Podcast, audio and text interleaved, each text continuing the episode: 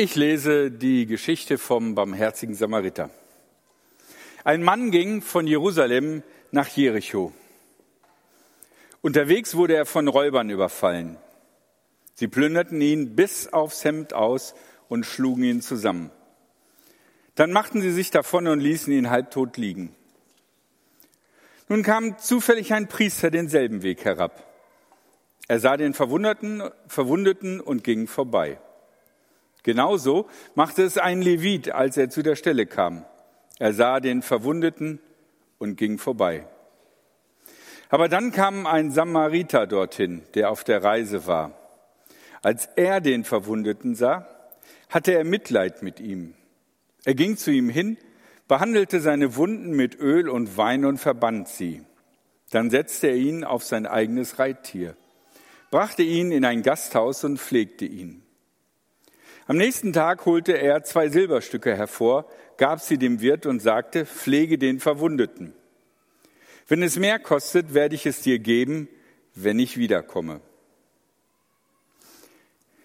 Diese Geschichte ist so bekannt, weil sie genau auf den Punkt bringt, worum es geht und wir uns letzten Endes alle in dieser Geschichte wiedererkennen können. Und auch wenn diese Geschichte 2000 Jahre alt ist, passieren ähnliche Dinge noch bis auf den heutigen Tag. Menschen kommen in eine schwierige Situation, in der sie auf die Hilfe von anderen Menschen angewiesen sind.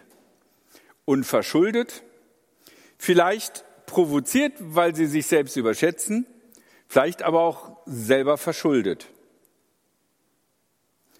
Und ich glaube, das trifft immer und überall Menschen in dieser Welt.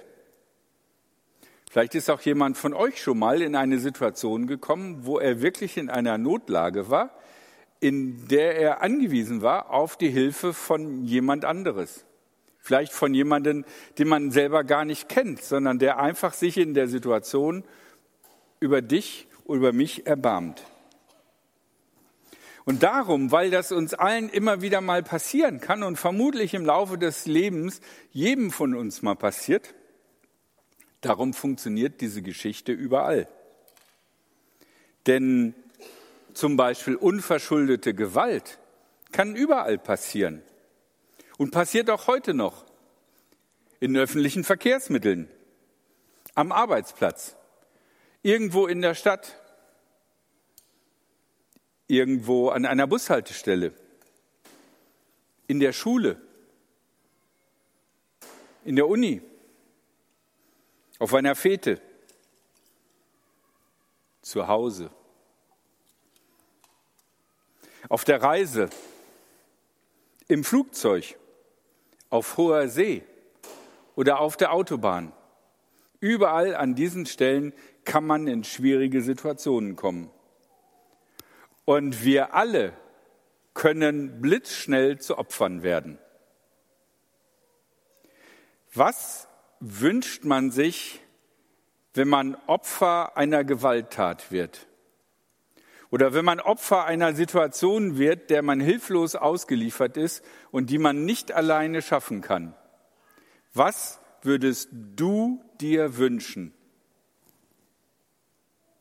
Wäre es nicht, dass du dir wünschst, dass die Leute, die in der Nähe sind, die vorbeilaufen, die das auf dem Handy filmen, dass sie eigentlich sich dir zuwenden und dir helfen? Ist das nicht die Hoffnung, der Wunsch, die Sehnsucht, die jedes Opfer in sich trägt? Ist das nicht die natürlichste Erwartung, dass wenn Menschen uns in Not sehen, dass sie sich erbarmen und uns helfen? Und vielleicht habt ihr das auch erlebt, dass in einer schwierigen Situation sich andere Menschen über euch erbarmt haben, euch geholfen haben, euch beigespannt sind, euch geholfen haben mit materiellen Sachen oder mit dem Wissen, das sie haben. Wie viele Menschen leben nur deswegen, weil irgendjemand in einem Erste-Hilfe-Kurs war? Und nicht denkt, äh, oh, ich habe meinen Zeitplan durcheinander, sondern die Herzmassage macht, die stabile Seitenlage, das Blut abdrückt, obwohl er sich vielleicht seine eigenen Klamotten gerade versaut. Es ist letzten Endes eine Frage der Mitmenschlichkeit. Das ist, was dieses Gleichnis anspricht. Und deswegen funktioniert es überall.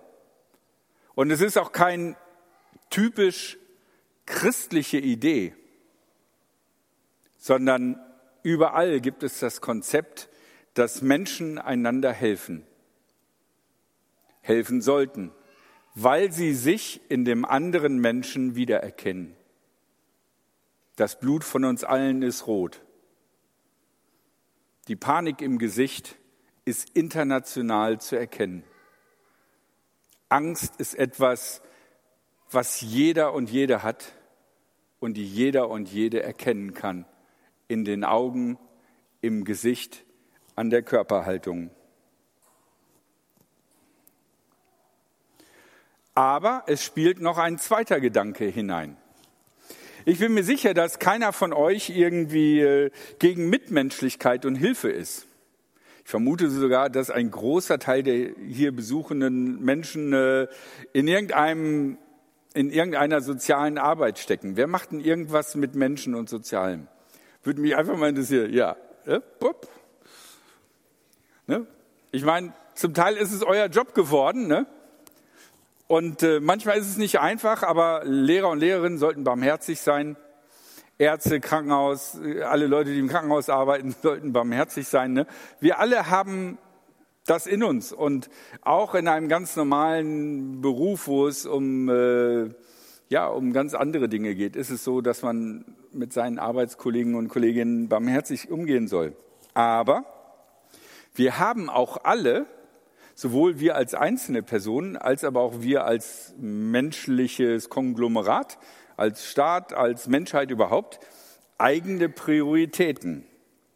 Und diese Prioritäten kann man auch in diesem Gleichnis sehen.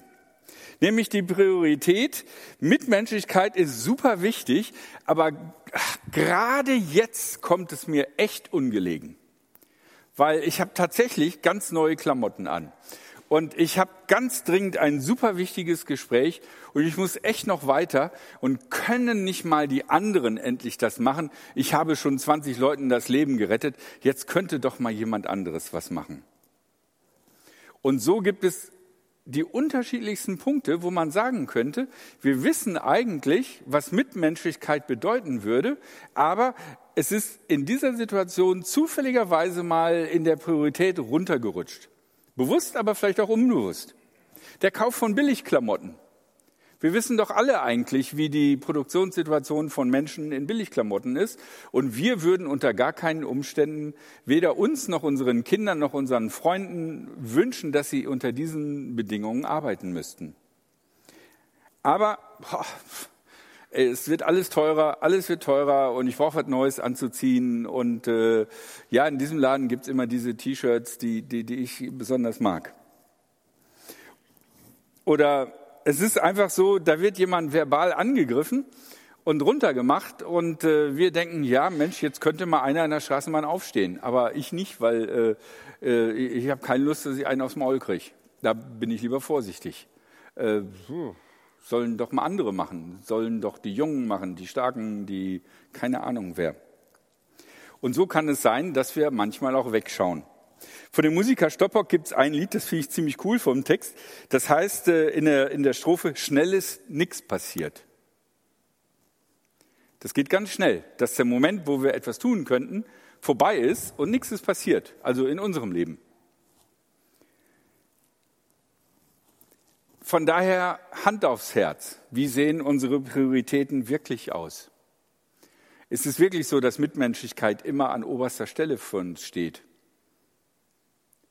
Und ich muss für mich sagen, tja, als Pfarrer würde ich sagen, ja. Als Privatperson hängt von der Uhrzeit ab. Und wie lang der Tag schon war. Oder wie früh es noch ist oder wie oft mir bestimmte Leute schon auf den Keks gegangen sind. Gibt die unterschiedlichsten Möglichkeiten. Die Frage ist, ist uns als Gesellschaft nicht oft dass Geld, Projekte, Aussehen, Ansehen, unsere eigene Planung wichtiger. Wir leben in einer Gesellschaft, die hauptsächlich kapitalistisch geprägt ist. Was sagt dieses Wort Kapital? Was ist die oberste Direktive?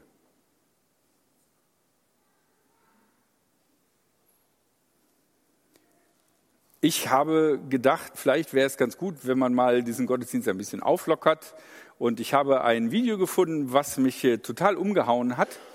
Und was ein bisschen provokant ist, äh, innerhalb von zwei Stunden musste die Kommentarfunktion weggemacht werden bei diesem Video. Und äh, das bitte ich jetzt mal einzuspielen und das Licht auszumachen, dass man es richtig gut sieht.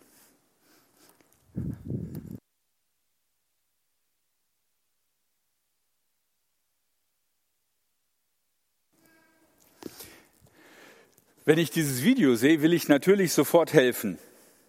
Und wenn man sieht die Panik in den Augen eines Menschen, der gerade am Ertrinken ist, dann ist, glaube ich, die natürliche Reaktion, dass man die Hand ausstreckt und diesen Menschen aus dem Wasser zieht. Aber ich muss sagen, bei diesem Video schlummern bei mir zwei Sachen. Bei mir schlummert der Impuls zu helfen, aber ich denke auch, der Text, lass sie alle rein. Wirklich? Wollen wir wirklich, dass alle hier irgendwie reinkommen? Haben so viele bei uns überhaupt Platz? Da muss ich ganz ehrlich sagen, bin ich dann doch ein bisschen ängstlich. Es geht schließlich auch um meinen Besitz, meine Ruhe, meine Kultur, meine Sicherheit. In dem Ende des Liedes, also genauer sagt das, was ihr jetzt als Ende gesehen habt, ich habe die zweifache Strophen, äh, Choruswiederholungen rausgeschnitten.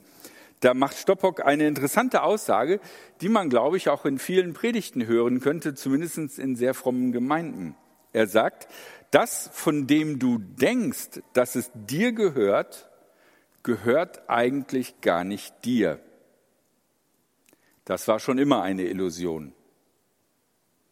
Nun ist äh, Stoppock nicht unbedingt das Sprachrohr christlicher Lehre und ich denke mal, er hat eine unter Umständen andere Motivation, das so zu formulieren.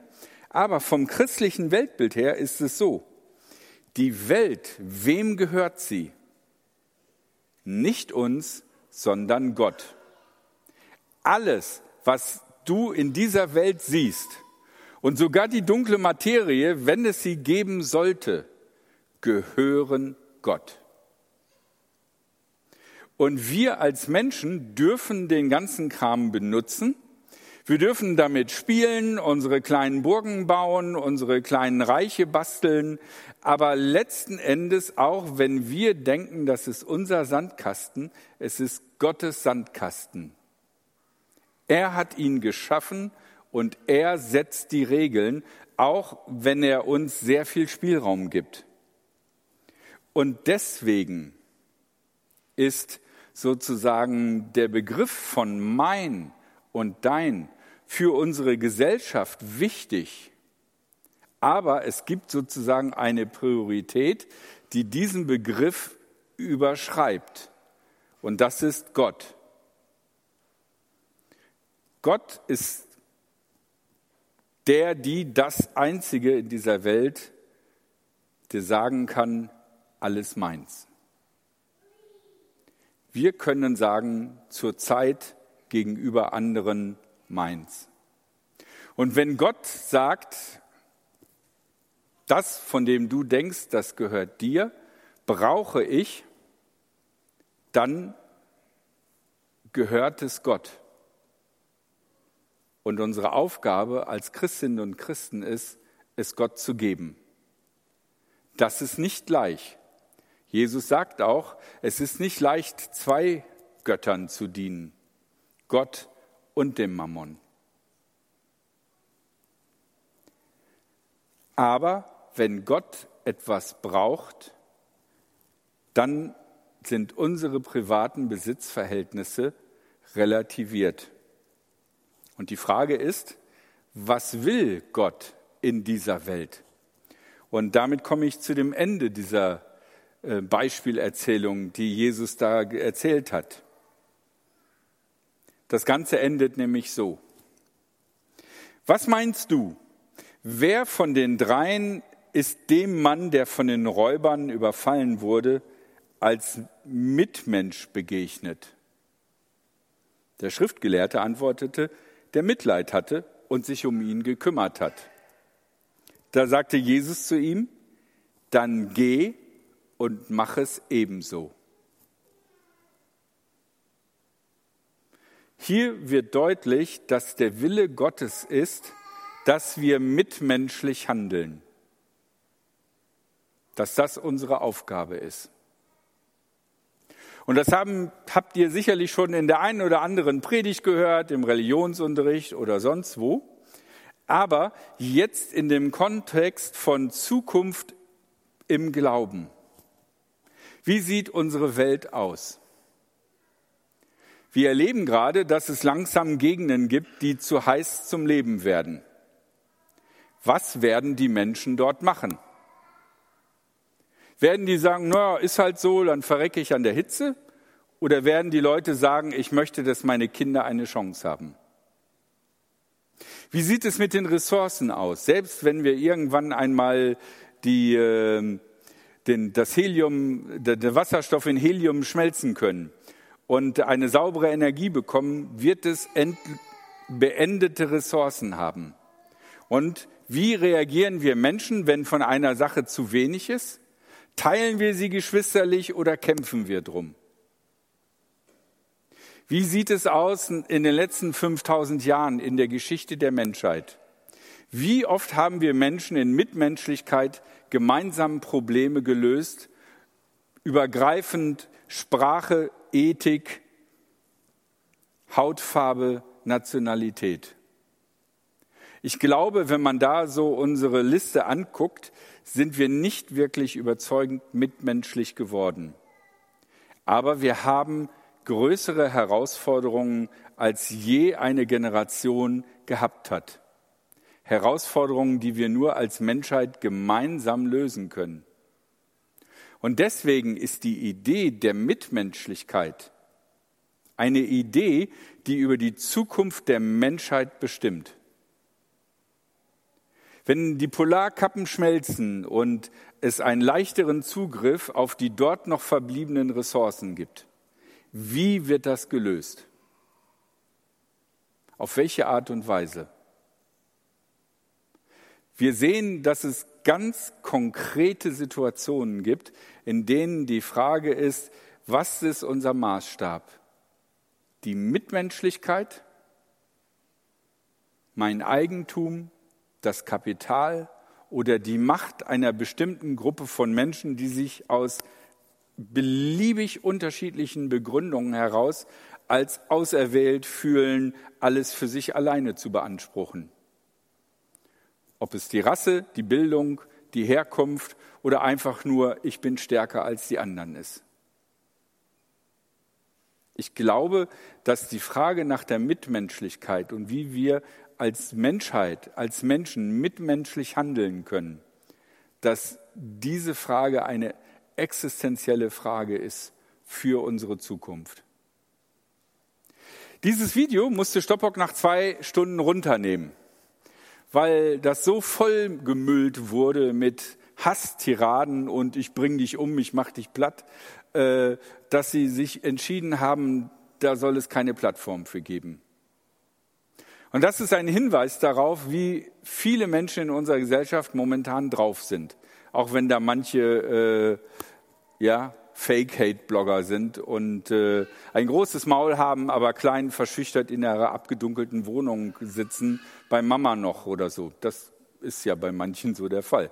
Ähm, von daher glaube ich, ist diese Geschichte vom barmherzigen Samariter nicht nur eine Moralgeschichte, die wir uns mal anhören müssen im Gottesdienst, wenn ein Pfarrer nicht mehr weiß, was er predigen soll, sondern ich glaube, sie entscheidet über die nächsten Jahre unserer Zukunft.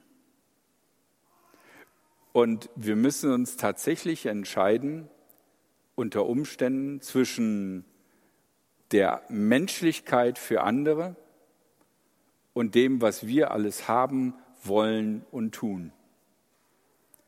Mir persönlich fällt das nicht leicht und vielleicht euch auch nicht. Aber ich glaube, dem Willen Gottes entspricht das. So wie Jesus sagt oder wie dieser Schriftgelehrte sagt, der Mitleid hatte und sich um ihn gekümmert hat. Und Jesus sagte zu ihm, dann geh und mach es ebenso. Amen.